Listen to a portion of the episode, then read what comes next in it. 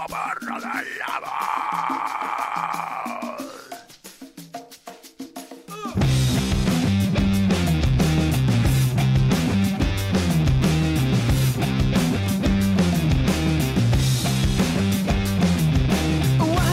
Bienvenidos una vez más a La Caverna de la Infamia, episodio 359 de la temporada 12.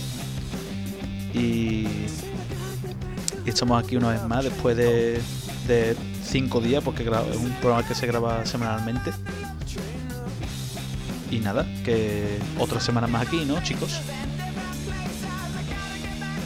Lo no ustedes. No, Ah, si, hola. si no nos presentas, yo no, hablo. Claro, yo No, no, no, no, no hablo. ni- no ¿pa' hablo. qué? Empieza pero- otra vez. Pero ¿para qué? No, no, no. Pero ¿para qué? Empieza otra vez. Pero ¿para qué os voy a Que me presentar? presente. Si grabamos, Que yo, que- pero ¿para qué, va- voy a, o ¿para qué os voy a presentar si, si yo porque a lo mejor Manolo días- está despistado hoy y No, porque la, de gente, las Bueno, personas son personas bueno, vale, que verdad, rutina, una rutina. Tú no puedes interrumpirle aquí el organigrama a la gente que sabe yo qué cómo va rutina? todo. Llevamos, llevamos, y yo, llevamos eh, mm, 12 programas ya de, de esta quinceava temporada. Y yo, y toda la semana presentando a la gente, tío, al final a la gente le cansa, ya sabéis quiénes soy, coño, si están acostumbrados ya. Yo, Bueno, pero lo voy a hacer por si acaso, venga, vale. Pues nada, en primer lugar tengo al área historiador, eh, Jesús Chagua. Muy buenas tardes, ¿qué tal? Bueno, buenas tardes, tío, buenas tardes. A ver, a ver si me acuerdo de cómo se hace esto. Pero si grabamos ayer, Es verdad, es verdad. había un programa toda Es que, la semana. es, que la, es que la película de Napoleón se me hizo larga, tío. Ah, Me ¿sí? descolocó un poco en el Te- ¿Y por qué no te pusiste...? Por- porque entonces tú mientras estabas viendo la película, tú te pusiste al lado un móvil con clip de Padre de Familia, ¿no? Claro. No entendía referencia. Eso tampoco. Eso, No entendía... eso Yo, va a tener es que no viví... Yo, es que no viví... Yo, no viví en la época, tío. Y- Ya os lo explicaré. Y Yo, Raúl, Eh, una cosa, una cosa. Dime. Buenas tetas, por cierto. Ah, gracias, gracias. Eh, eh, tenemos también al, al politólogo, eh, Manuel Moreno, ¿qué tal? Hola, ¿qué tal? Buenas tardes. Eh, Bien, ¿no? bien, bien, pero yo no sé de qué vamos a hablar. Si lo hablamos todo ya de forma No sé, actualizada. siempre, siempre, siempre hay algo. No hay absolutamente nada que hablar. Si está todo tratado. Y por último, no puede faltar el licenciado en medicina y doctor, eh, Gustavo Adolfo, ¿qué tal? ¿Qué tal, tío? Eh, hoy tenemos un comité de expertos que ya lo quisieran Sí. muchos medios, ¿eh? Parece hecho una rosa. ¿eh? Poca broma, tío. Y yo, lo de los clips de padre de familia es porque eh, cuando salió Avatar, un nota subió un, una foto en el cine diciendo que la película muy larga y se puso el tío a ver un capítulo de padre de familia mientras. Wow. Yo, La eh, capacidad de retención TikTok, tío. visuela. ¿eh? Y yo, un- humor TikTok, tío, es que nunca lo Eso entendería. Buah, un día tendríamos que hacer un programa de TikTok, tío. Especialista. Sí. Eh, humor tiktoriano. Y Es que enseñar no- nuestros Os he perfiles. visto lento, os he visto muy lento, ¿eh? No, coño, que Es yo no la entendí, pues no, no conocía esa anécdota. Claro, Ahí es que no pillado, tengo. TikTok, tío. No, muy lento, soy, tío. no sigo al rebaño, tío. Soy alguien especial, alguien distinto. No, No, no, no, no sigue. No aporta dinero a la causa del, del presidente de China, no, tío. ¿qué va? Entonces no eres un verdadero patriota, tío. No soy un comi, tío. Eh, Xi Jinping. Xi Jinping, a sus órdenes, presidente de la orden. Y nada, eh, pues nada, señores. Eh, temas que tratas de hoy. Eh, pues da la casualidad que lo- en los por- da la casualidad que es de las pocas veces en las que podemos hablar de cultura, ¿no? Claro. Porque somos gente culta y tal, pero tenemos cada uno unos gustos variopintos, ¿no? A y ver, casualidad Tenemos en cuenta que, que- este podcast no está en el vivero porque tenemos mucha mucha cultura. Y nos dejaron fuera del baremo por eso. Yo, yo, yo, respeta el vivero, tío. Nos van a banear de. No, no, si yo no estoy diciendo nada malo de ellos. Lo que pasa es que teníamos Eso, demasiado ¿no? nivel. Eh, Entonces dijeron, yo esa gente... te- como diría el Soca, eh, sé cosas y si las dijera eh, podría acabar en mal, ¿eh? Si hablo me llevan preso. Tiro en la nuca. En una cuneta. Podría tirar una cuneta. Pero da la casualidad que la- lo- los presentes de aquí tuvimos la, la, la brillante o terrible idea de ir a ver este fin de la misma película, que es Nabo de León, o también conocida como Napoleón. Y verá, antes de yo dar mi opinión, me gustaría preguntaros mm, mira, vamos a empezar al revés. Nota de la- de- sobre, de- sobre 5. ¿Qué nota le pondría a la película? Sobre 5. Sobre 5. Sobre 5 estrellas. Yo le pondría un 2,5. Un 2 y Un medio. aprobado justito. Y ahora, ahora después argumento por qué. Sí, yo le pondría un, yo un 2.75, le estuvo un poco la nota, que luchado. Yeah, vale, ¿Y Manuel Moreno? Yo igual, wow, es que sobre 5 no sé, pero sobre 10 un 6. Mira, por no, ejemplo. Sobre 5, eh, ahí yo. Sobre 5, tío. Eh, ¿Eh? eh pero no, tío, es que no. La reverdía. No, tío, la, es la que yo, la no hay nada derecha, tío, yo. A ver, yo, 12 35, un 2,8. Menos de un 3, no, más de un 2,5. Claro, claro, ahí está. Yo creo que esa es la horquilla. En ese Mira, rango. yo como, ¿verdad? como ¿verdad? haría el gran. El Atento, gran de al, al 1 con 3. Periodista reputado de Relin, yo le daría 6 estrellas sobre 5. eh, 10 sobre 10 y God. Sí, sí, 6 estrellas sobre 5 sí, fuera una película de comedia. Pero como no lo es, como una película dramática histórica, pues. Mm a yo, ver, es que... A ver, Y yo, ¿por qué, por ver. qué el 2,5? Vamos a ver. Pero ¿Por la qué dos comedia, Yo no sé. yo, yo he escuchado a varias personas decir que es ¿dónde está la comedia? Ah, Yo no, no, me no reí comedia. ninguna vez. No, no- no es A ver, comedia, hay, es como... hay comedia, pero no es la película, intencionada. Tú estás viendo, ahí está, ese- esa es la cosa. Tú estás viendo la película y, y yo, y por un momento estás diciendo tú, y yo, mm, esto es una parodia, eh, están, eh, están casondeando desde el nota este, ¿no? Eh, de este tío están casondeando. Luego después, claro, dije tú, ah, claro, el director es Ridley Scott, ¿no? Que es británico, ¿no? Y los británicos pues son un poco particulares, ¿no? Cuando Y- son gente ojo, que no perdona. Igual que no hemos entendido. hablando de Napoleón, Pero yo, había momentos en los que yo, yo estaba viendo la película. Y yo, y, y la película empieza cuando estaban asaltando de los cañones hechos. Y yo, y, y tío ya en la primera batalla lo que nos muestra es que el tío no, no ni va a tomar por culo peleando. Perdona, perdona. El- el tío es un un pequeño paréntesis. El CGI del caballo ya me hizo arquear la ceja.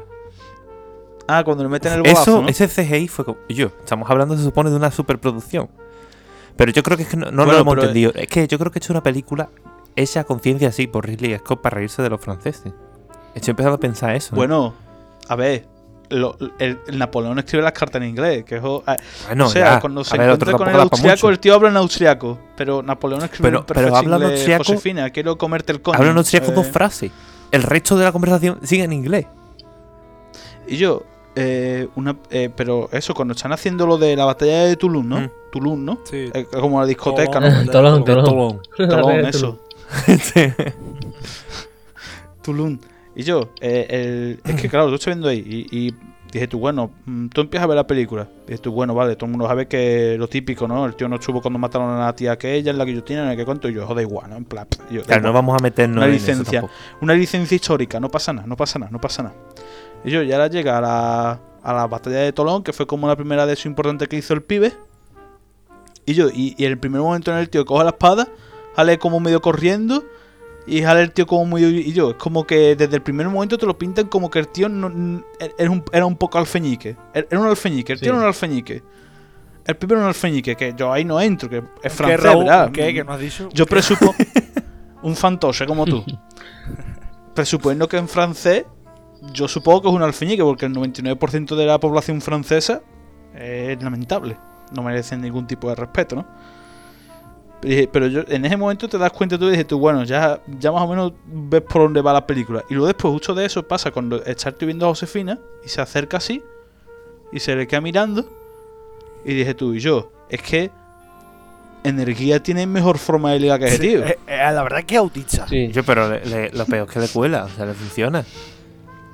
Yo, la- eh, la- pero bueno, es como mira, a ver, a ver, ridículo. la película a mí me parece mediocre. ¿Qué quiere decir eso? Que una película.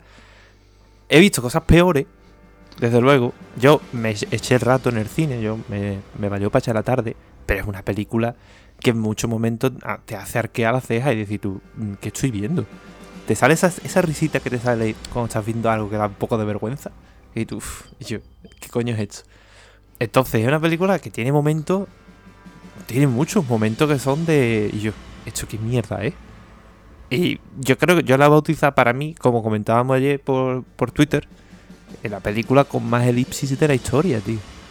No, la, la película va pegando. Son eh, que lo hace con destello blanco. Destello blanco. Sí, sí. Destello blanco. Es- Pasan 12 Estamos años. aquí, Destello pon, blanco. corte, corte, corte. O sea, luego eso para un poco hacia el final. Voy al final hacer la batalla tal de Waterloo y parece, ahí por lo menos hay más tramo de metraje sin, sin tanto corte.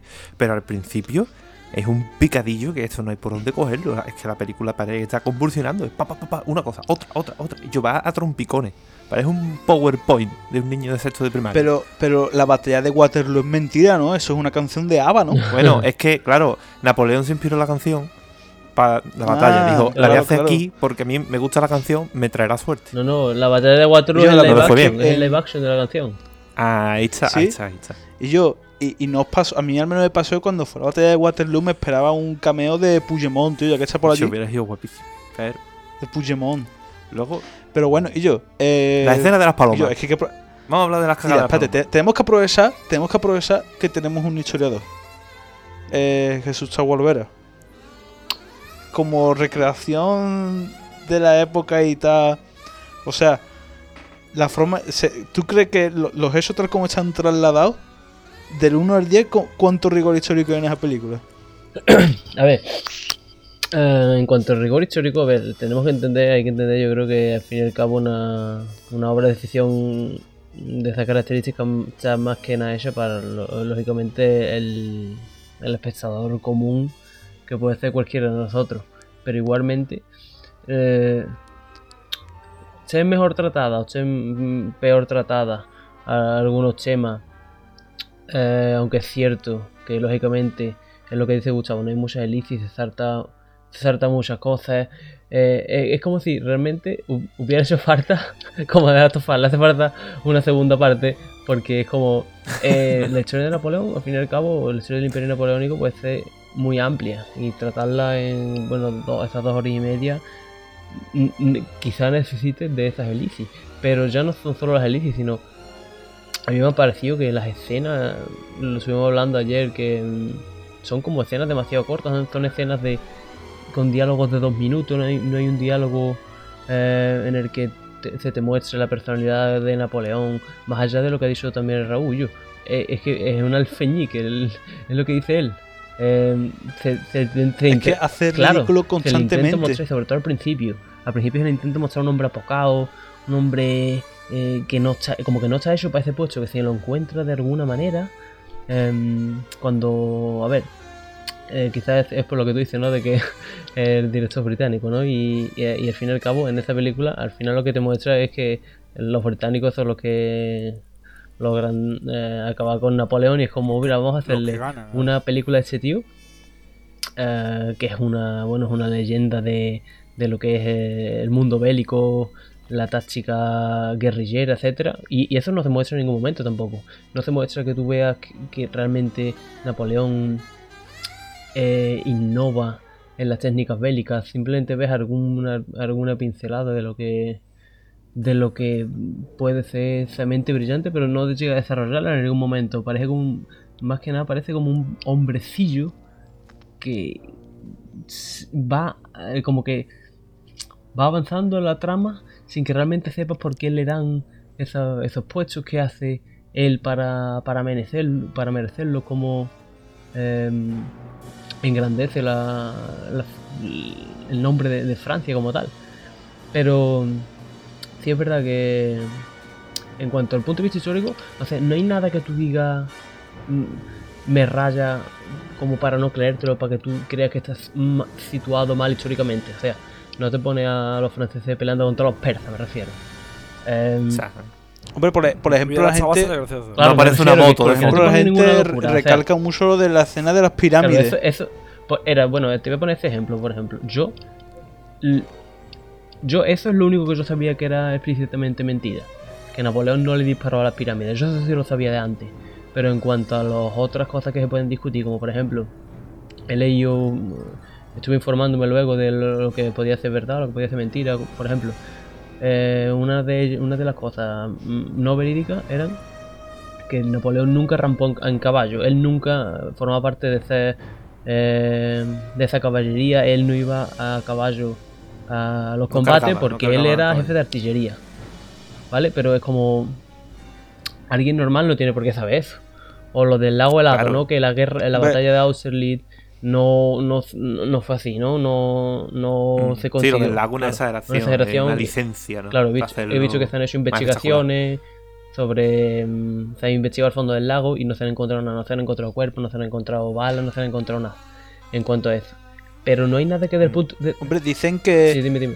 dicen que esa batalla, la que habéis citado, es como eh, una de las grandes estrategias militares históricas que, eso- que es incluso a día de hoy Claro, estudiada y sí, todo sí, en las la, militares. la Lo primera que- gran victoria de- del imperio como tal, de, de Napoleón.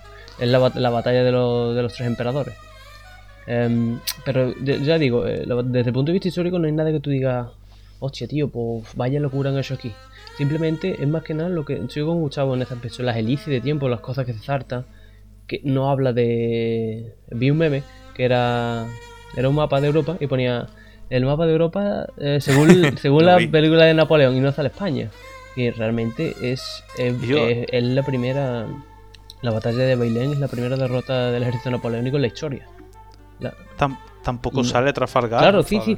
Hay, hay, Tampoco sale. Y Trafalgar pasa casi en el mismo tiempo que la otra batalla, la de Auschwitz. la de Austerlitz. Austerlitz. Austerlitz. Sí, sí. No, de No, pero es, cierto eso, es Auschwitz. que...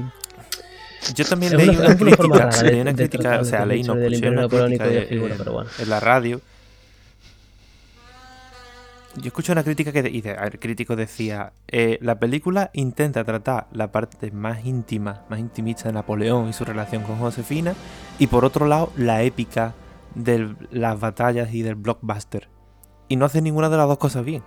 Y digo, pues es verdad, tío, es muy acertado. O sea, si la película se hubiera centrado en una cosa solo, en tratar el aspecto más íntimo o la psique de Napoleón, o hubiese hecho un blockbuster en plan película bélica de la época sobre Napoleón y sus batallas, yo creo que hubiera estado más acertado. Porque al final quiere contar muchas cosas. Ya lo que decía Tawa es un periodo y un imperio que es difícilmente abarcable, en dos horas y media. Pero si encima tú te- y quieres meterlo todo, todo, todo, yo creo que al final le pasa lo que le pasa. Que claro, tiene que hacer un picadito, eh, muchas elipsis, escenas muy cortitas para intentar contar muchas cosas. Y luego mm, se queda un poco en nada. O sea, por ejemplo, la, la campaña de Rusia. La campaña de Rusia, procedo a relatar la campaña de Rusia. Escena de Napoleón, a caballo con todas las tropas.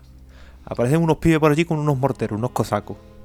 Luego hay persecución a caballo, que la persecución a caballo es plano de la gente corriendo a caballo, plano de mosquetones disparando, plano de los soldados a caballo. Uf, aquí mucho disparo, vámonos. Elipsis, estamos en Moscú.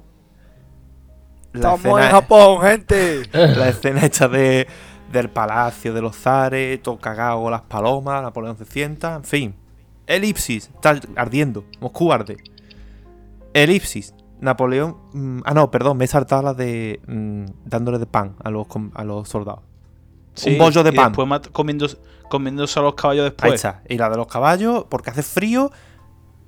¡Pum! Otra Y elipsis si- y, desterrado. en la, y en la siguiente. Ah, no, en la siguiente elipsis ya tienes que abdicar. Cuando de por medio hay a lo mejor. A tu casa, dos solo. o tres. Fuera. Entonces, quiero decir, al final, una. Rusia. De eso, hay- tanto- de, lo eso de por medio ahí pierde otra de, de eso de por medio ahí pierde otra batalla importante y por eso dicen ellos, vete de aquí anda. Claro, es que al final en la campaña de Rusia, que es uno de los, bueno, siempre se ha comentado, ¿no? Lo de que Napoleón pues, se, se vino muy arriba con Rusia, que luego a Hitler le pasa lo mismo y tal, los menospreció, la- mm, los infravaloró. Pues eso, y lo de y la campaña de- en España, que son esos dos grandes talones. Coño, si quieres ridiculizar a Napoleón, cuenta eso bien. Si es que tu objetivo, Ridley No, es que- Scott, es ridiculizar a Napoleón, coño, pues cuenta ahí eso, que es donde pierde Es que batalla. Es mejor, es que es mejor poniéndolo a hacerle a Josefina. Pero hay una cosa, hay una cosa que Las también. escenas de excesos son. Yo- eh, ¿Napoleón es un Con un. Sí, lo es. Bueno, no sé. Yo- según Ridley Scott, sí. Hay una cosa que no entiendo lo que intenta hacer Ridley Scott al final, justo al final de la película, que pone, te, pone to- te pone todas las batallas, te pone Tolón, Austerlitz, eh, Waterloo y te pone muertos. Y pone al final 3 millones de muertos. Es como, millones. ¿y ¿qué pasa? ¿Qué, qué me está, con- qué me está El intentando decir? comunismo, muerto Claro, el claro, es, comunismo. es literalmente el comunismo. Es como eh, Sí, cada sí. vez que se recuenta los, co- los, los muertos durante Chal- eh, el periodo de Stalin, eh, súmale un millón, ¿no? Cada, vez que le cuente, venga, eh, ahora son 55 mil millones de personas. Por ahora es como 3 millones de personas murieron bajo el mandato, de, bajo el liderazgo de Napoleón en la guerra napoleónica. ¿Y, y qué pasa? Es como que los quieren va- dejar como un loco esquizofrénico que llevó a Eh, la eh, muerte son innecesaria. ingleses, son ingleses, quiero decir. Que- Claro, es como lo quieren, es eso. Yo creo que constantemente la idea es intentar dejar muy mal a Napoleón. Porque es como lo pinta. Oh, mira todas las muertes que acarreó el mandato de este tío.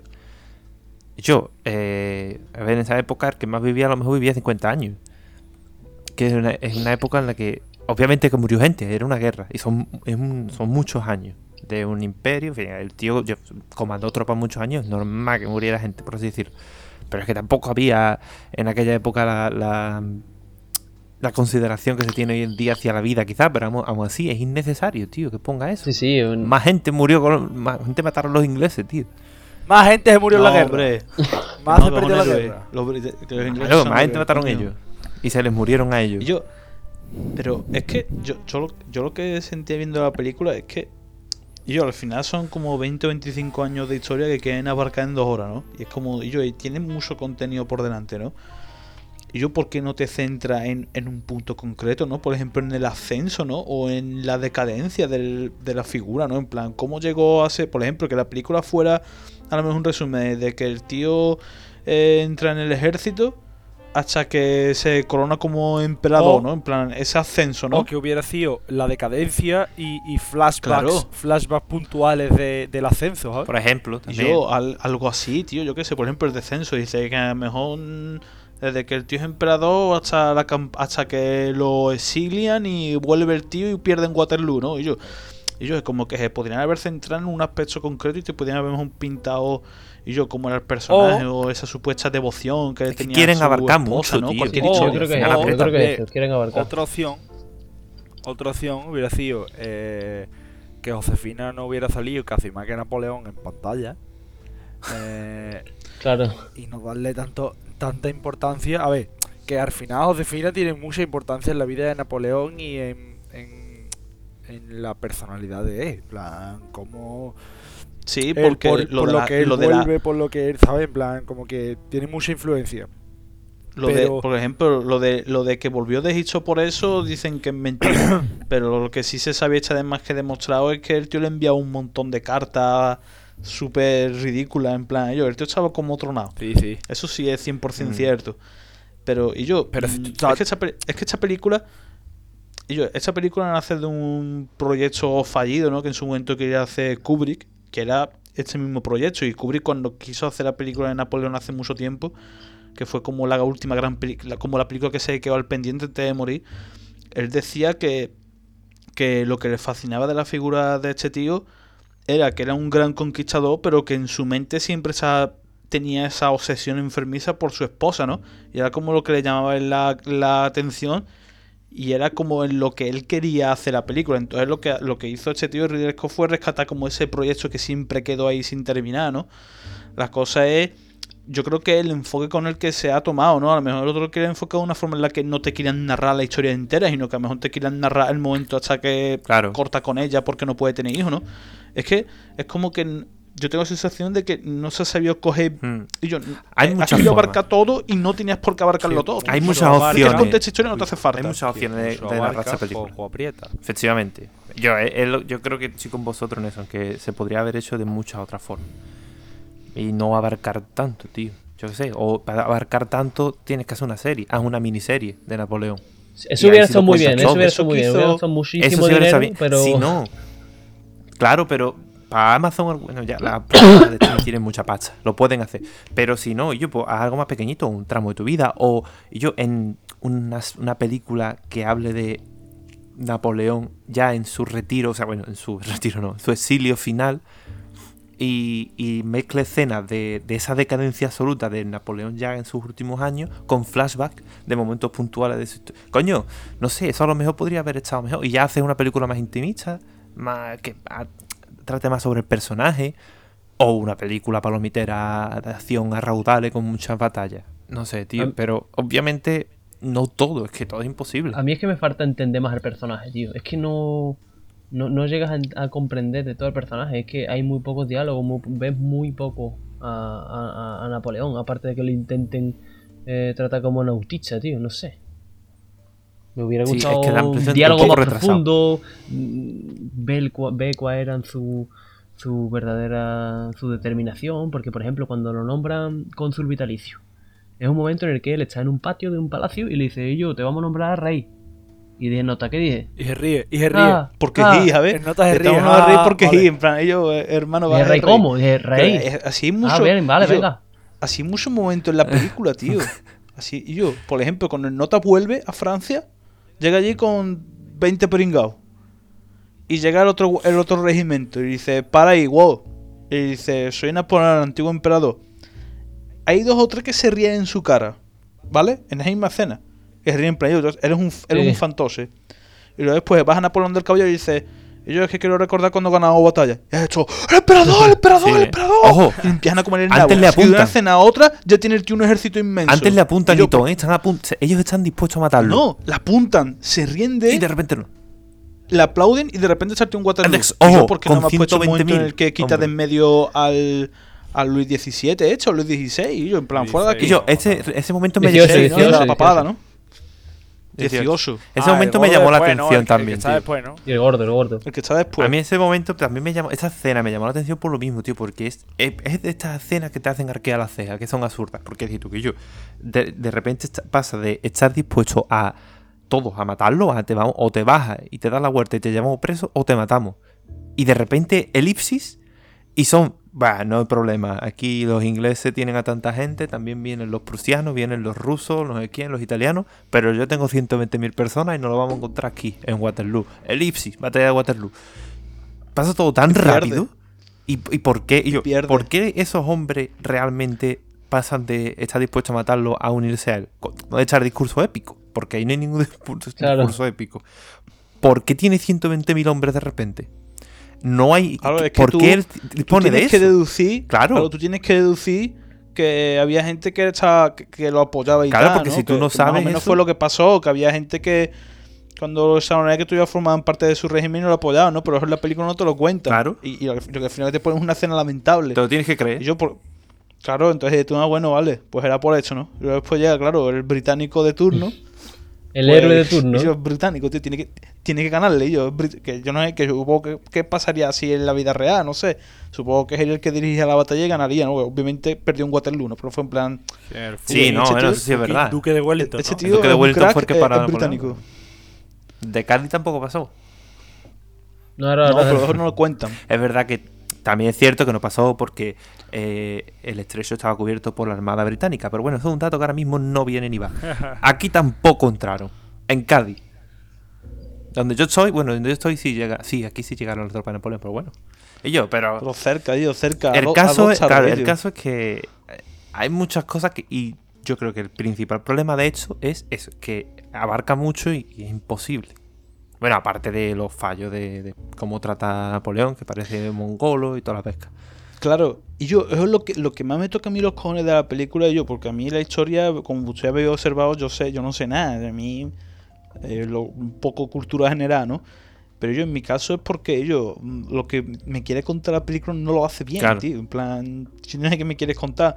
Y yo, eh, por ejemplo, cosas que me molaron. Y yo, la representación de la batalla, eso, yo, yo notaba que hubo un curro importante detrás para que se sintieran fidelignas ellos y tal, el vestuario.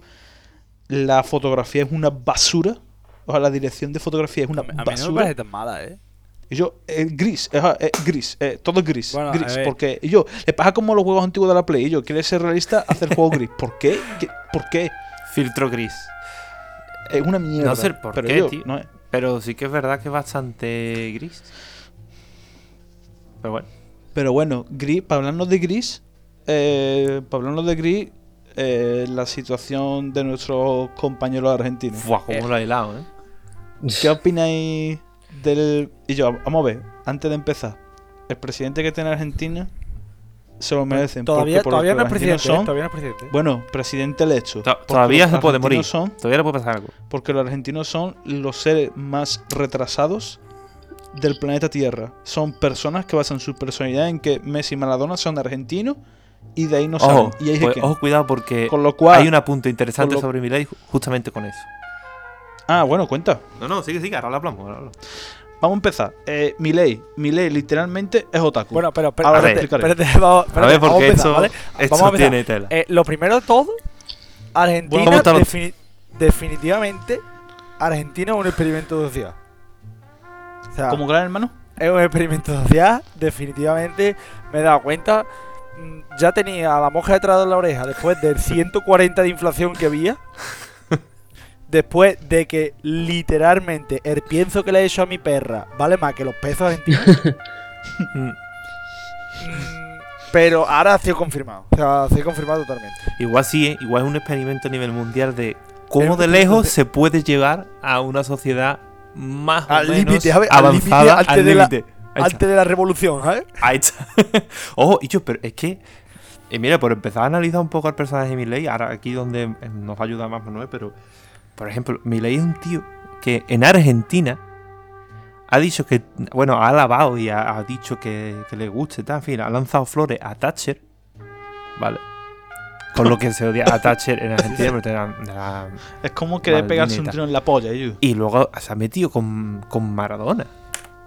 O sea, sí, se metió, se metió ¿cómo- con Maradona. Metió un con Maradona, tío? Pero macho. que dice que habla con su perro a través de una medium, que alaba a Thatcher y se mete con Maradona, llega a ser presidente de- electo de Argentina.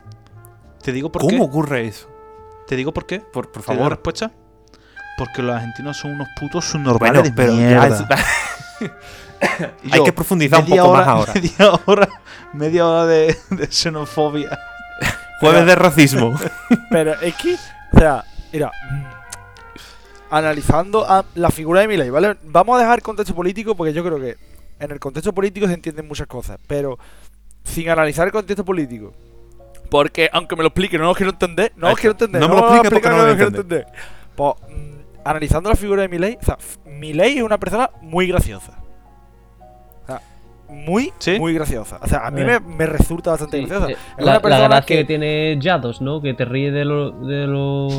De la esquizofrenia. claro. De- E- Efectivamente, efectivamente. Me hace gracia porque es ridículo.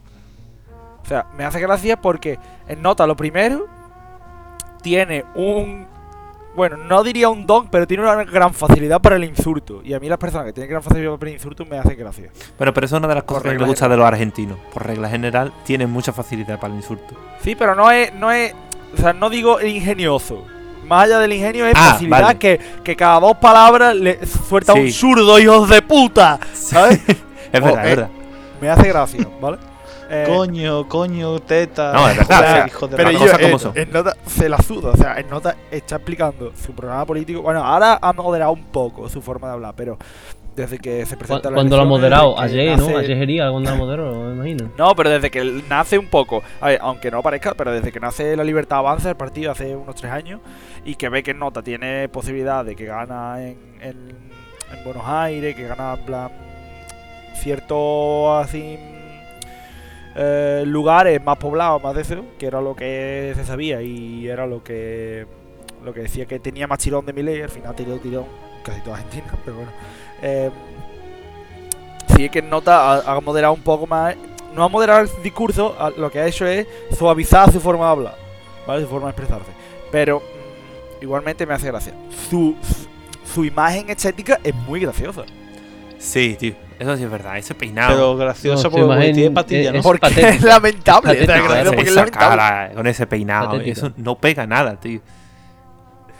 O sea, en ¡Viva nota, la libertad, carajo! en nota mide un metro veinte. Sí. Tiene una pedazo de cabeza Es que no le salta un gargo, pero es que encima tiene un casco. Claro, es que es las Es dos un cosas. Playmobil, tío. Es literalmente un Playmobil. Tiene Es cabeza. increíble. Tiene cabeza y se deja pelo. Pero pelucón. O sea, que es que. Me parece, en plan, me parece una figura interesante, porque además en nota se ve que en nota es un, un de hecho, un, un obsesionado con lo que hace, plan, un obsesionado siempre lo No, haciendo. oye, se nota que es un psicópata. Creí que colonial que ibas a decir que estaba malito. A ver, igual chaval tiene algún tipo de problema, de verdad. Eh. A ver, yo, probablemente, probablemente. No. Por probablemente cosas que y esquizofrénico. yo creo que el tío tiene un Yo problema diría real. que sí, que un poco tocado está. Algo tiene que tener. Pero bueno, Sí, sí. esa es la figura de Milei, pero que más allá de la figura de Milei, analizando el contexto, a ver. Mm, y yo, tú, imagínate, ¿vale? Voy a poner la situación a ustedes. Imagínate, u- Mira, espérate, usted un soy. Raúl, te voy a poner la situación, ¿vale? Tú eres Un argentino. paréntesis, un paréntesis. Sí, sí, te voy a decir una cosa. Te, te voy a poner el paréntesis porque te voy a decir.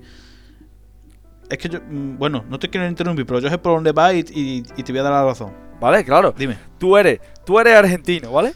Y, y después de tus eh, 29 años de vida, casi 29 años de vida, no te has ahorcado, ¿vale? Siendo argentino. Has holdeado. Has holdeado. Dices, a ver, a ver, a ver si alguno me puedo escapar de la TAM. A ver, a ver, si, a ver si alguna vez veo a Messi ganar el mundial. Yo, fíjate tú. efectivamente, Algunos holdearon. Claro, algunos hordearon y ganaron. Eh, otros lo han echado por la borda pegando un tiro después de que Boca perdiera la final de Libertadores, ¿no? Pero bueno, Porque, Eh, porque suele pasar en una media de, Sí, de sí. seis meses, ¿no? exactamente. Em, total, tú eres argentino, ¿vale? Y tú vienes de una inflación del 140%. Eh, los pesos argentinos, tu moneda no las quieren en ningún lugar del mundo. No puedes hacer compras, no puedes eso. El índice de delincuencia mm, ha subido un montón en los últimos tiempos. Hay un montón de delitos. eh, Es un país super se está convirtiendo en un país súper inseguro. Vale. Tres de cada diez argentinos es un ciudadano honrado. Entonces, Más o cada menos. uno. entonces, tú llegas con esos datos y a las elecciones tienes eh, quedar paralítico o morir a base de trompadas. o sea, tú tienes a eh, Sergio Massa, que es el antiguo eh, mm, ministro de Economía, que, wow, sorpresa, la economía no va bien, wow, y se presenta a las elecciones. Mm, y yo, mm, no sé quién son los asesores de ese partido, pero Mucha vista no tienen, ¿no? no, no, cero. Eh, y el otro es Javier Milei. Una persona que tiene un discurso totalmente diferente. Diferente a mm, el establishment. Un discurso anti-establishment, un discurso eh, de antipolítica, un discurso que es populista y por lo tanto la gente lo compra en una situación mm, tal y como está. Una situación bastante mala. ¿Tú a quién votas? A ver, al final, el símil es mm, lo que ha pasado aquí en nuestra tierra, pero al extremo, ¿no? Pasa no, claro, evidentemente al extremo. Porque aquí tenemos, hemos tenido durante 35 años a un partido socialista que ha robado y exprimió a un pueblo y la gente al final pidió un cambio y, y llegó, ¿no? Con el con el PP, ¿no? Lo que pasa es que ese cambio al final, Claro. es de- como pasa de Guatemala a en, en muchísimos aspectos que está demostrando, ¿no? Lo que pasa es que el caso allí es mucho más extremo, porque allí literalmente lo que al final, ante, ante situaciones extremas, medias extremas, ¿no? Y a mí me hace mucha gracia cuando tú te pones a leer en Twitter los expertos en política de la maravillosa izquierda que tenemos en, en este país, ¿no? Izquierda con la cual, si tienes dos de frente, no te vas a sentir representado en la vida. En fin, ese es otro tema. Y, y dice tú y yo, es que vamos a ver, es que la base de la base es siempre lo mismo, no dice ah, eh, mm, día de luto para los argentinos, eh, autocrítica y para adelante, no sé qué. Y yo, quizá la respuesta no es decir día de luto, quizá la respuesta es que lo que había, incluso los que son afines a ustedes tampoco han sido capaces de solucionar, de, de solucionar lo que ha ocurrido allí, ¿no? Que obviamente mi ley no va a solucionar nada, yo creo que va a empeorar aún más las cosas, ¿no? Pero más allá de decir eh, día de luto, no sé qué, o empezar también otro discurso populista a- a- en contra de la supuesta libertad, ¿no? Mm, quizá habría que analizar un poco la situación para que no se volviera a repetir, ¿no? Y aprender de ella, ¿no? Hombre, Yo experto en economía no soy, ¿no? pero a ver si mm, no, me podía explicar alguno un poco más, pero me da a mí, y lo digo en serio, no, no, no entiendo bien del tema, pero me da a mí que dolarizar la economía de Argentina quizá No, no no, buena idea. sea la mejor opción para salir de, eh, de la Tampoco- crisis. Y sin embargo, mi ley es una de sus, bueno, una de sus grandes propuestas, ¿no? lleva años. sí, sí, es la- Con es la- eso. yo creo que es la, económicamente es la principal propuesta que tiene. A ver, mm, Hombre, tampoco muy buena idea era decir, voy a quitar un montón de ministerios, pero ahora voy a dejar Ministerio del Interior y Ministerio de Defensa. Libertad avanza, ¿no es el partido? Sí, la libertad Ah, avanza. yo, es el mismo La ministerio. a libertad ver, avanza, pero me quedo con todos los, los ministerios que pueden ejercer algún tipo de O sea, control el Ministerio de sobre la Educación es un Ministerio de Educación fuera, pero el Ministerio del Interior y el Ministerio de Defensa Eh, no, que ahora es el mismo, lo mismo. A ver, Ministerio de hermano, Sanidad. es lo mismo. Ministerio de Sanidad y Ministerio de Educación fuera, pero ahora crea un ministerio que se llama Ministerio de Capital Humano. Hmm. Y es donde, es donde ha congregado eso. lo- de sanidad y educación, bueno, y otros más, lo ha- los ha unido, los ha unificado en el Ministerio de Capital Humano. A ver, yo sinceramente tampoco soy experto en economía y, y yo creo, sin serlo, que, que a peor es complicado. Mm, A peor es complicado. O sea, partimos de la mierda. Eso es verdad. O sea, a peor es complicado. Yo creo que la pregunta no es ¿tiene la capacidad mi ley de arreglar las cosas económicamente? Yo creo que la capacidad la tienen todos. El problema es a costa de qué. claro. ¿Qué O sea, la, sacrifican? la- la cuestión es a costa de qué. Yo creo que, que Juntos por el Cambio tenía la capacidad. Lo que pasa es que a lo mejor no ha querido arriesgar ciertas cosas. Creo que mi ley sí está dispuesto a hacer eso. Mm, Por X o por Y. mm, Por los que él llama eh, los que reciben la pajita, ¿no? Que también es un. Es un argumento que se compra bastante por aquí. Sí, otro, Sí, otro de los aquí- mantras aquí de, hay de la partido- derecha de aquí. Aquí hay partidos políticos que basan su personalidad en decir eso y lo dicen peña que no han trabajado en su vida, como Sí. por ejemplo el 99% de Vox, ¿no? En plan, que es un peña que... Mm. Y además que eso hay que ver la... Lo digo porque lo he visto, ¿no? En mi gran facultad, ¿no? Gente que su papá tiene una empresa y dice las paga, ¿no? Sí, sí, que, que es así. Y mm, entonces, yo creo que mi ley tiene la capacidad. Bueno, supongo. Eh, Yo creo que no. Otra cosa es a costa de qué. Yo creo que puede tener la capacidad, pero no porque sea mi ley, sino porque es otro. Y mi ley está dispuesto a tomar decisiones a costa del bienestar de la población. Pues probablemente. Eh, otra cosa. mm, mi ley pretende. mi ley pretende. Eh, o sea, liberalizar muchos sectores que ahora son públicos con una situación económica de la gente de, lamentable. Yo creo que mm, buena idea para los los ciudadanos, buena idea no es.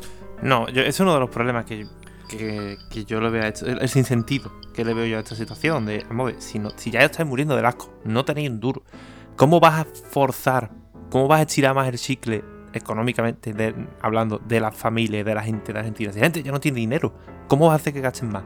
A mí se me ocurre, extrapolándolo una vez más aquí a, Europa, que se note que somos europeos, somos el ombligo del mundo, mm, a lo que pasó en la anterior crisis financiera de la banca y de las hipotecas y lo que ha pasado en la crisis del COVID. Hay dos enfoques muy distintos, tanto en España como en Europa. En la primera, allá por 2008, eh, el gobierno de Mariano Rajoy, pero también desde Europa, se aboga por esa economía, por eh, hacer un poco eso, ¿no? Lo que quiere hacer Milei, no exactamente lo que quiere hacer Milei, pero ellos, unas políticas de derecha, ¿no? Política económica de derecha, austeridad, recortar, privatizar y que la gente pague dinero. Yo, políticas Empezó- liberales. Empezamos en políticas 2008 liberales. la crisis y España empezó a salir de la crisis, pues. yo qué sé, 2015, 2016 empezó a levantar la cabeza un poco. En esta crisis del COVID se aprendió que aquello no era viable y se ha hecho todo lo contrario. Tanto en España como en Europa en general. Hay países de Europa que obviamente no, porque son más de derecha. Pero bueno, son de derecha y no lo han querido hacer. Pero se ha abogado por proteger eh, eso que se habla en España, ¿no? De proteger el, tejido social, ¿no? De intentar tomar las medidas que se han tomado aquí durante el COVID. Ayudar a, los trabajadores, intentar ayudar a la familia, el ingreso mínimo vital, en fin, todas estas medidas sociales que buscaban que la gente no se arruinara más. Pues España se ha, recuperado mucho más del- y mejor y más rápido de la crisis del COVID de lo que lo hizo del anterior por hecho. Y en Europa pasa un poco lo mismo. Ya te digo, yo hablo un poco así, pero tampoco de mucho chape porque tampoco soy experto en el tema, pero hablo de lo que he ido leyendo y lo que he ido oyendo y tal. Y, coño, yo creo que es bastante significativo la diferencia de unas políticas y otras. Que unas parecen funcionar más que otras en contextos de crisis. Y ahora Sí. llega Milei y dice, ustedes hoy unos maricones. Y lo hace, quiere hacer algo todavía más bestia. Más de derecha, más liberal, por así decirlo. Porque es privatizarlo todo. Entonces no sé yo, tío, verás, no sé. Sí, sí, Está guay. ¿Qué opinas del Mira, tema? yo lo que opino, Que yo lo que conviene opino, callar, esos dos no se callan ni lo que queriendo. opino es que eh, viendo lo que hay por ahí, viendo lo que tenemos en Sudamérica, bueno, en América en general, eh, y bueno, ya no hablamos de, mm, bueno, fuera de Europa en general, viendo lo que tenemos, yo lo dije el otro día a Manuel, la derecha o la derecha más extrema de, de España, nosotros tenemos la suerte que es mm, Disney. La, la- la derecha de España es Disney, porque tú ves a los megalómanos que hay por ahí. Tú ves a, a Milei, ves a Trump, ves a Bolsonaro, ves a, y yo, ves a ese tipo de gente y dices tú y yo, brutal. Y nosotros que nos quejamos de, de, de la política o de la, la política social y tal que, que, tiene la gente aquí de derecha, que lo máximo lo más explícito que yo le he escuchado a, a Bascal es decir, eh, no, bueno, si hay un niño que no lo quiere adoptar nadie y hay una pareja homosexual que quiere adoptarlo, pues venga, pues se los dejamos. Y yo, y tú ves. Pues se vende ese niño, yo- coño. Claro, claro, claro, Milei diría, bueno, yo no, tomargo". le sacamos los órganos lo, perdemos, y lo vendemos, ¿no? Y yo, Oye, eh, bueno, pacho, ¿eh? lo de lo, lo de la venta No, de pero es que lo de la venta de no tiene idea, es ¿eh? muy Es bueno. que- es que lo de-. Es lata, es que es, lata. es Full latan, es pared atrás del ladrillo visto, tío. Pero es que es lo que le dije también a esta gente. Y yo, todos los que quieren tener políticas liberales, es lo único que les quieren tener políticas liberales, es para, para, para que hagan cosas malas. Y yo, es como, tú quieres vender tus órganos, vale, venga, eres libre, ¿no? tú vas a hacer lo que tú quieras, tú vendes tus órganos, vale, ¿por qué no? Venga, pues véndelo. Y yo, Sí, sí. Tú quieres crear niños. Quieres ser una, o sea, quieres ser una fábrica de niños. Venga, venga, empieza a soltar niños por ahí abajo. Venga. Pum, Claro, pum, pero el pum, pum, capitalismo en estado puro, ¿eh? Tienes Sí, dinero, literal. haz lo que te salga de Claro, los huevos. pum. Exactamente. Yo Haz lo que te dé la y gana. lo estuvimos, lo, Como diría Jordi White, you want money? sea, lo estuvimos mirando el otro Que no día. tienes dinero, no Lo molestes. estuvimos mirando el otro día y, y, eh, había, creo que eran siete los, los órganos con los que el cuerpo humano puede vivir sin ellos. Es Tipo el apéndice o. Yo, Yo- cosa. siete órganos. ¿Cuál de esos, no? Yo- yo- Serías capaz de deshacerte, ¿no? Por 20.000 pesos Yo, mira, argentinos. Mira, Yo estoy de Hombre, por acuerdo. 20.000 pesos argentinos igual ninguno. Yo lo tengo claro. coja, te vas a Argentina y vendes un par de órganos y dices tú, oye, vuelvo con una buena talega. Y cuando te hacen el cambio tienes 12 euros en, en el banco. Y yo, Claro, 12 euros y un millón por menos. 12 Te da euros pa' un- pierdes 4 órganos Te da para Argentina. echar un medio día que curro, ¿eh? Te es quitas yo te lo- quita un riñón lo- y dices, lo- mierda, no puedo ni irme a Currón a celebrarlo ahora. Y yo, la última vez que fuimos a Currón, que, que no sé si. Creo que, que fue que vino Gustavo. Lo que, lo que nos gastamos en la cuenta de Currón es con lo que puede subsistir una familia argentina durante 6 meses. Literalmente. Sí, o sea, tú hacer cambio a peso y no te eres el dueño del Y yo, el cotarro. tío se vuelve loco. Dije, Yo- ¿y yo, pero- aquí qué tengo que hacer? yo, yo, yo tenía claro, o sea, yo tengo claro, tendría claro, cuál es el órgano que yo de- decidiría quitarme. Yo me quitaría un ojo. Una, Un ojo, ¿no? para ti. Yo, yo también, tío. Oh, un ojo. ¿Por Yo, qué un que ojo? tiene un parche mejor. parche, por wow, ahí, un parche de puta parche, madre. yo, Barbe con parche, yo, yo, yo lo compro, ¿eh? Un ojo. Un brazo también, voy por ahí con un garfio. Sí, pero un, bar, un brazo en verdad, ¿cómo va No, el a- izquierdo, el a izquierdo, el izquierdo. Pero ¿cómo lo va a trasplantar, cabrón? Pero dice, no, pero un ojo pueden coger la córnea, pueden coger eso. El ojo, yo el ojo, guapísimo, tío. Un parche de puta madre, un ojo de cristal, hecho ahí de... Y de sale. Buah. Es muy rock, ¿eh? Es muy rock and roll, ¿eh? Muy rock and roll como, como el pirata que estoy viendo aquí. me estoy Sí, sí, lo, lo, La, miniatura- lo- lo del ahí, del lo pirata tenemos es ahí desde que grabamos. ¿Cuándo fue? ¿Cuándo fue? El pirata y yo. Eso fue. 20 de- dejemos la fecha Uh, indeterminada. Claro, dejémosla porque indeterminada porque grabamos da la miedo. Dejémosla indeterminada porque da miedo. Bueno, eh, señores, vamos a ir cerrando ya el programa, ¿no? Con un último tema, ¿no? Bueno, pues nada, para ir cerrando ya el, el programa de hoy, eh, yo creo que sería conveniente hablar un poco de videojuegos con B, ¿no? Hombre, El- que no se diga, tío. El punto favorito de Pablo Jiménez. Ahí está, que no se diga. Ya mismo tenemos eh, ceremonia de. el- la gran ceremonia de los Game Awards, ¿no? Y, y yo quiero plantear un par de preguntas. Bueno, aquí por ejemplo Troner, el último juego que se ha jugado así literalmente No, ¿Cuál es tu goti, 2. Troner? No fue el no fue el 2. Ha sido el Revelations. Wow, espérate, lo acabas de mejorar. Bueno, así que para Pero la, adelante. la pregunta es, la pregunta es, mm, en vez de, o sea, yo os pregunto y ustedes respondéis y ya, y ya para cerrar, ¿no? En vez de preguntar cuál creéis que va a ser el juego que va a ganar, eh, ¿qué anuncios creéis que pueda haber importante? Hombre, yo lo tengo clarísimo. ¿Qué esperáis? tengo ¿Qué esperáis Yo- A ver. tengo clarísimo que 100% va a salir el DLC del Elden. Y algo, si no an- anuncian el día antes o algo así, el Grand Theft Auto, ¿no? Claro, yo creo que el GTA, imagino que lo presentarán antes. A lo mejor en el, en el- Porque yo GTA es muy grande, o sea, no necesita el Game Awards. De hecho, el Ya, otro ya. día escuché a gente teorizando en plan, igual lo presentan el mismo día por la tarde. O sea, ese mismo día, pero unas horas antes. No sé sería una putada gorda porque sería eclipsar prácticamente al, a los Game Awards. Pero bueno, puede- pueden hacerlo antes y a lo mejor los Game Awards ponen un tráiler. Pero yo creo y espero que algo de DLC del Elden habrá. Quizá el DLC del God of War que estaban que se suponía que se anunciaba a final de año, quizás se anuncie ahí también. Mucho, mucho gentío no tiene los DLC del God of War, la Yo lo- verdad. el, sentido que tiene War, ese pero- es la, la máquina del dinero, tío. Es el sentido que Pero- tiene eso. pero- que estará eso va a guapo, no le mete por el culo, sí, pero Pero que va a ocurrir seguro, un DLC de God of War. sí, dijeron que a final de año se anunciaba.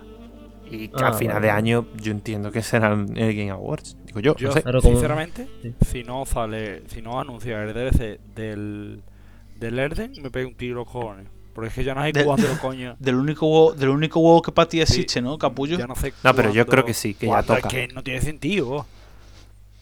Toca. Además tiene todo el sentido que sea ahora años, porque... dos años de desarrollo. Oye, el, el, el trailer del Elden fue en Game Awards, ¿no? Sí, fue en el Game Awards. Sí, Claro, sí, pero de el sentido. 2019. Hombre, ya, ya. Yo creo Pero el que, tráiler yo con que gameplay, está digo. cantado que El trailer gameplay fue en un Summer Sí, Game Fest. sí. El que vimos nosotros aquí. Ah, ese eso es fue en verdad. Summer Game Fest. Fue un... mira. Bueno, pero que tiene sentido que sea una cosita así. Pero también fue en el Geoff. Doritos 2. El Doritos Claro. 2. Efectivamente. Algo quizá del de Stranding 2 también puede que anuncie. Yo creo que anuncia algo del Silkson. Yo espero que diga algo de Silkson. De. Silkson. ¿El qué? ¿Eso qué es? ¿Eso qué? La canción de la seda. No sé. Yo, eh, puede, Witcher, puede Le sí. Witcher Remake. Le Le Witcher, Witcher. Remake. No creo. pa- el, verá, eh, sobre The Witcher. Y yo, CD Projekt va a sacar dentro de nada una actualización para el Cyberpunk, una nueva. Una, ¿Otra más? actualización que van a sacar. Sí, un parse, yo, un parse. Con, con la- aprovechando la serie de la versión de Play 5 en físico, pues van a sacar un parse de lanzamiento. Y a lo mejor van a añadir tres tonterías, yo, tres camisetas. Y hace poco leí de que los notas están empezando ya el desarrollo fuerte de la cuarta entrega de The Witcher, que seguramente se haya una cosa que no tenga nada que ver con los libros y será posible de la historia de la saga de Geralt de Rivia. Sobre lo del remake del primer brujo, yo creo que todavía falta bastante para que eso llegue. ¿eh? Sí, de hecho, creo que han puesto. Bueno, el otro día leí que han puesto el 50% del equipo a trabajar con el de Witcher 4. Quiero decir, Claro, porque ya es como, como el ciclo de desarrollo del Claro. Cyberpunk por fin ha terminado, ahora que han terminado el juego ya después de ¿dónde tres está años. ahora? Que fíjate tú, el DLC, el DLC del Cyberpunk ha tardado en salir tres años. Porque tenían, Es que bueno, tenían que arreglar la el juego. Porque era, porque infame, ¿no? Porque Claro, era había que infame. arreglar el el juego. Pero sí, que es verdad que parece que la prioridad para ellos ahora mismo es The Witcher 4. Sí. Tiene sentido. Además tengo curiosidad porque yo creo que... Y yo... mm, Mal no lo pueden hacer. Una cosa. Una, no, mal no lo van a hacer. Tengo mis dudas, ¿no? Van a utilizar un Real 5, yo qué sé. Y a nivel de historia no me quiero enrollar mucho, pero también como que tengo ciertas dudas, pero más o menos sé por dónde pueden ir. Pero yo creo que los anuncios que yo creo que me espero más o menos va a ser GTA va a haber anuncios seguros, porque Rockstar ha confirmado que va al evento. Sí, igual ponen el trailer otra vez en el evento o algo así. El, el trailer va a ser en el evento, porque el Dorito ha pagado dinero seguro para que el evento, para que el trailer salga ahí. Eh, probablemente tengamos una un trailer de, de lo del Elden Ring. Y del Death Stranding 2 seguro que también hay algo, Mm. porque Kojima subió hace poco una imagen de que estaba editando un trailer. Tiene- Además, ya toca. Igual que, bueno, esto ya es esperanza mía de que anuncien algo nuevo de PlayStation. Un exclusivo nuevo para el año que viene. Porque está la cosa. El, el- por ejemplo, el Rise of Ronin Sí, este, por Bueno, sí, ejemplo, pero digo algo que no es Rise of Rome. Rise of Rome. Son, son Rise of Rome Running. No, es, pero ese ya está anunciado. Ese a lo mejor llevan gameplay o algo así. que estaría guay. Pero digo un anuncio pero Ese nuevo. juego supuestamente, claro, ese juego supuestamente sale para el año que viene, es como uno de los grandes exclusivos. Entonces a lo mejor te sacan un trailer con la FESA. Claro, eso sí. Yo digo algo nuevo de los estudios de. Lo que pasa es que quizás es pronto. ¿Y De los creéis, estudios de PlayStation. ¿creéis Pronto, algo tío. que se va a anunciar algo del. De The Last of Us 2 Remastered. ¿Creéis? Remake. Algo, a ver, algo, algo de The Last of Us podrían, podrían anunciar. El modo multijugador este que se le hizo tan ambicioso, Sí, supuestamente. el modo multijugador que lleva La saga 300 con más años de remake desarrollo. que juego. Me gustaría también ver al, a ver algo más del Kingdom Hearts 4, quizás Kingdom Hearts 4, que salió un trailer hace varios años ya, creo. Un trailer bastante ah, lamentable. Sí, ¿eh? sí, es regulero, es regulero. Un trailer muy feo, ¿eh? Y yo, eh, y yo Tetsuya Nomura tienen que cogerlo y ahorcarlo por ahí. Yo, algún, también. algún, algo nuevo de, de Resident Evil, se hace otro remake o Resident Evil Mm. 9 quizá. Puede que anuncien el juego nuevo de Capcom, que se rumorea que puede ser Monster Hunter. Sí, a Raúl El de paja, ¿sabes?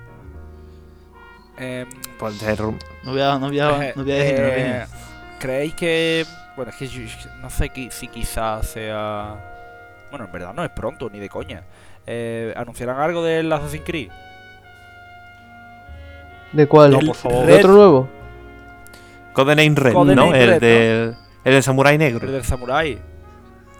Quizás puede Yo estuve puede ser. viendo cosas el otro día y dicen que, que iba a ser algo tipo mundo abierto, pero que iba a, a tener influencia de Elden Ring. Ahora todo Claro, tiene influencia claro, de Elden esa. Ring. Ahora Ah, todo es uf. Ring-like. Ya ha pasado, Like. Like. el del- ha pasado ya la, la fiebre de los... like. En un Ender A ver. Yo creo que, a ver, el, último, el último eh, Assassin's Creed está muy cerca. Sí, es verdad que hacía un juego menor, por así decirlo, porque iba a ser un DLC del Vuelta a los Valhalla. orígenes. Claro. Claro, pero lo veo muy cercano, pero bueno, viendo cómo es Ubisoft y sabiendo que el Valhalla, que es el último juego como canónico, como tal, importante de la saga, salió en 2020 creo que fue. Sí, No, sí, 2020, final 2020, ¿no? Sí, Brutal. Que ya. pa- Para, Viendo- el año que viene. Viendo que, claro, viendo que tiene ya tres años, no me extrañaría un nuevo Assassin's Creed más importante de los gordos. y teniendo en cuenta también que Ubisoft tiene un estudio en cada puerto. Claro. Tienen 12.000 estudios, pueden haber repartido la carga de trabajo y haber estado trabajando en dos o tres cosas a la vez. Que no es muy descabellado, lo han hecho otras veces. No me, no me- a mí no me extrañaría, pero vamos, tampoco me extrañaría que. Es que si lo, si lo dejan para Summer Game Fest, es que ya la, la, la fecha de lanzamiento se largaría tela, ¿eh? Sí, sí, sí, muy lejano, pero, Pero bueno. si, lo, Mm. si lo anuncian ahora, pueden, pueden sacarlo para verano, finales de verano del año que viene, ¿sabes? Oye, Y yo, seguramente también salga un. un porque cuando salió el juego de Avatar ese salía en Uf, diciembre, ¿no? ZZZ, la verdad. Sí, sale pues, HM, no debe HM. quedar mucho. No debe, ahí está, Sale no sé HM, cuándo. sale HM. Quizás salga algo de ese juego, yo qué sé, tío. Igual. HM. Pero de Xbox, por ejemplo, ¿creéis que va a anunciar algo? X- ¿X qué? ¿X qué? ¿La caja X? ¿El No qué? creo, ¿X qué? no creo, ¿El o qué? sea, yo creo que. Hum- Humo Box, ¿no? La Humo Claro, Box. la Humo Bueno, Box, habéis visto la, eh, algo la última noticia, ¿no? Bethesda. Sobre lo de. Bueno, Bethesda ¿Cuál? a lo mejor, sí. No, la noticia es lo de que quieren, se están planteando a lo mejor como idea poner el Game Pass en otras plataformas como Nintendo y PlayStation también. ¿En serio? Que- A Sí. Xbox le va a pasar como a Sega, tío. Va a dejar de, de hacer consolas. Yo se lo comentaba antes a, a Bae eh, y a Raúl. Y yo, eh, ¿Quién? ¿Quién? Eh, o sea, ha salido Bae, tío. Es que Bae es mentira, ¿eh? No lo he hecho queriendo. Bueno, se, lo- se lo comentaba a esta gente. eh, Al final, Microsoft se metió, sacó una consola llamada Xbox para meterse en el Llamada mercado del Xbox. videojuego. Claro, ellos lo hicieron para meterse en el mercado del videojuego porque querían pilla tajada de ahí, pero que en verdad yo eso la apoya. Prefiero, o sea, el objetivo al final de Microsoft es ganar dinero. Y si pueden meter un servicio de suscripción en toda pantalla, ya sea, como dicen ellos, televisor o incluso consolas de la competencia, ellos lo van a hacer. O sea, si mientras más público lleguen y que pague su suscripción religiosamente, para ellos mejor porque ganan más pasta. Así que al final le pasará lo que dice Raúl. Se va a convertir en Sega. Al final va a ser un. Van a producir juegos, pero van a pasar de sus consolas. Yo creo, yo, a ver, yo no lo vería mal, me refiero.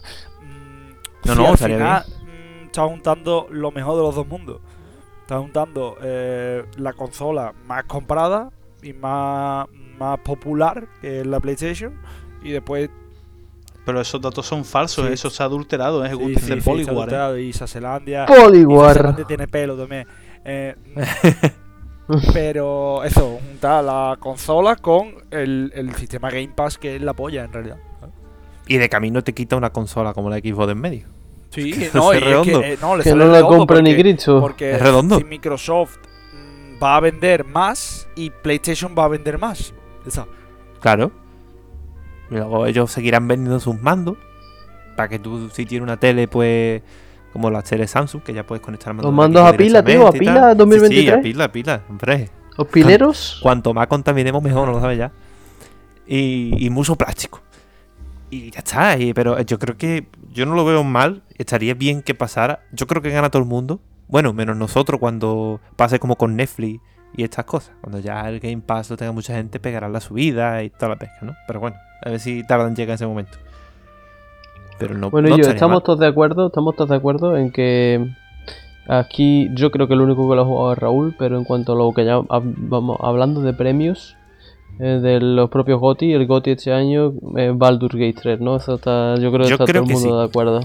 Yo diría al menos que sí. A ver, es impepinable que se lo va a llevar Baldur Gate, te voy a decir por qué. Además que lo, lo- lo- estoy explicando previamente a nuestro compañero José Jesús. Digo yo, es un juego que, y yo, más allá de ser muy bueno, juego excelente en muchos aspectos, y yo, es un tipo de juego que es súper de nicho realmente, y que después a, ni- a nivel de, de impacto que ha tenido en redes sociales y tal, tiene un impacto muy grande y con una comunidad muy activa. De eso, hoy ha salido un parse del juego, han sacado un parse y siguen sacando.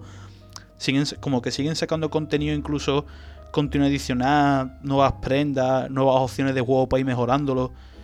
Y si se lo lleva merecido, porque si te fijas en, en los otros candidatos, sí, ahí a lo mejor la sorpresa la puede dar Alan Wake, ¿no? Yo no lo he jugado Hombre, no creo. pero no veo no veo otro ganador fácil porque mucha gente dice el Zelda, pero yo el Zelda no deja de ser un, el mismo juego, pero El con una mecánica nueva, dos. que sí, la mecánica puede ser Cristo, pero es el mismo juego. Pasa un poco como el Spider-Man. Y yo entonces yo creo que ese va a ser como el, el claro ganador, que va a llevar todos los premios y yo, va a ser como y yo va a ser como ver la Fórmula 1 esta temporada, no vas a ver que va a ganar Verstappen, vea la carrera que Sí, ve. para mí no lo he jugado, tengo muchas ganas, lo tengo pendiente, pero por lo que me ha contado Raúl, lo que he visto del juego y lo que sé, para mí es el, el ganador de este año. O sea, e, e entiendo que se lo llevará. Los demás están muy bien y casi que cualquiera se podría llevar este año el, el premio porque están súper bien. No es como otros años es, uff, esto no sé yo. Pero aún así, no sé, tío. Yo creo que es el que más se lo merece por todo lo que acaba de contar Raúl, tío. Yo creo que mm, los Game Awards son unos, un- unos premios injustos, tío. Son unos premios muy injustos. Porque ¿dónde está? nadie se ha acordado de eh, de Starship. ¿Dónde está, tío? ¿Cómo? ¿Dónde está, El mejor está RPG de el mejor. RPG de la historia con mm, planetas infinitos, eh, totalmente diferentes, una aventura espacial espectacular, motor gráfico nuevo, eh, anima Yo, pues tú le tenías ganas, ¿eh? Tú le tenías animaciones, ¿eh? Tú le tenías ganazas a Starship, Yo ¿eh? le tenía ganas, ¿Verdad? yo le tenía ganas, Verdad, pero verdad. caí de nuevo en la trampa de, Bete- de creer que Bethesda iba a renovar su motor gráfico y las animaciones de sus personajes. Aquí Sí se ha grabado, ¿eh? En un No, hay un podcast en el que motor tú lo estás gráfico diciendo, es el ¿eh? de los Biblion. Yo lo probaré en su momento, pero empecé, pero es verdad que el juego no da para más, tío. Y es gracioso ahora recuperar los tweets de, la, de los fans de Xbox. Los fans más tontos, no el fan medio. Bueno, es que el fan medio es el fan tonto, El, pero el bueno. fan medio quién eso es diciendo- Zelandia. Claro, el, el fan medio de Zelandia, pero está gracioso No, recuperar tweets eh, ahora de No, aquella ese época. es el fan tibio de Xbox. Zelandia es el fan tibio de Xbox. el fan menos esquizofrénico de Xbox. Pero está gracioso verlos ahora. de- bueno, recuperar aquellos tweets y los notas diciendo, ¡Wow! Va a ser Hoti porque va a cambiar la industria, es el mejor juego de. Mierda para ellos. O sea, es Un, Fallout un nuevo, un 5. nuevo para ustedes. Un nuevo ustedes. Es una Literalmente. conspiración. Es una conspiración porque la prensa está comprada por, por Sony, tonto. Ah, Li- claro, Literalmente. No Man's Sky, con toda la mierda que tiene, es mejor juego que Starfield. No, es que no, No, Man's es que ya es bueno. de hoy es un gran juego. Fue una mierda, pero el, el arco de redención de No Man's Sky para estudiarlo. Porque arreglaron un Hay juego que hay venía de la gente que mierda. dice. A mí me agrada porque hay gente que compara el. Que compara el caso del Cyberpunk con el del, con el del No Man's Sky y dije tú y yo. Son no es comparable por muchos motivos. El primero porque CD Projekt Red cuando sacó Cyberpunk ya era un estudio gordo y con pacha, ¿no? Eh, la gente está que han hecho eh, que hicieron el No Man's Sky era un estudio pequeño, ¿no? un Sí, estudio indie, ¿no? Y, y que después ellos, uno sí, los dos salieron inacabados, ¿no? Pero es que. Y los dos te prometieron el oro y el moro. Pero y yo, la cantidad de pacha que tiene un estudio. Y que al final uno sí es lo que prometió incluso más. Y el otro, aun siendo de hoy un gran juego, no es.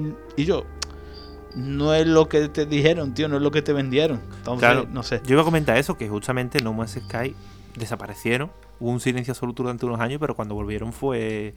Y yo, es que el juego tiene todo lo que se prometió. Que después con Cyberpunk pues, no ha pasado, no ha tenido todo, todo. Pero bueno, no quita que al final pues, sea buen juego también. Pero es un caso muy curioso. Pues nada, y yo, eh, se acabó hablar de videojuegos. Eh, señores, muchísimas gracias. ¿Tenía algo más que añadir antes de...?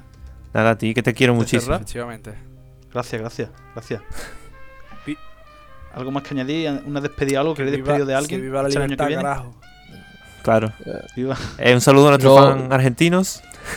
Sa- Saludo a Pablo Sobrado y ya que rece la gente porque seguramente hasta el año que viene poco. Poco nada, vamos, poco nada. Claro. no nada, puede más caverna, no más que no. caverna. A no ser que ocurra un Seguro milagro que no. navideño y la caverna vuelva por un especial de Bueno, Navidad o algo así. algo, algo, un regalo de Reyes, Regalo de regalo de Reyes, Papá Noel. Papá Noel. Regalito de Papá Reyes. Noel. No, pero a ver, es que, hombre, es que si es regalo de Reyes, entonces ¿cuándo no hay más hasta el año Claro, que viene? efectivamente. Es Papá Noel, mira, hay alguna gente que Papá Noel regala. es mierda Claro, yankee. Aquí después- no mete mierda yankee. Ahí se puede rascar. Claro. Bueno, e- esperemos esperemos que para dentro de un mes me deis regalos, tío, y felicitaciones, tío. Sí, sí. Bueno, Ya. es decir, hablando. Bueno, un beso. Pues nada, feliz Navidad, feliz año nuevo, gente. Adiós. Feliz Navidad. Chao, Chao, chao, chao, chao, chao, chao, chao, chao.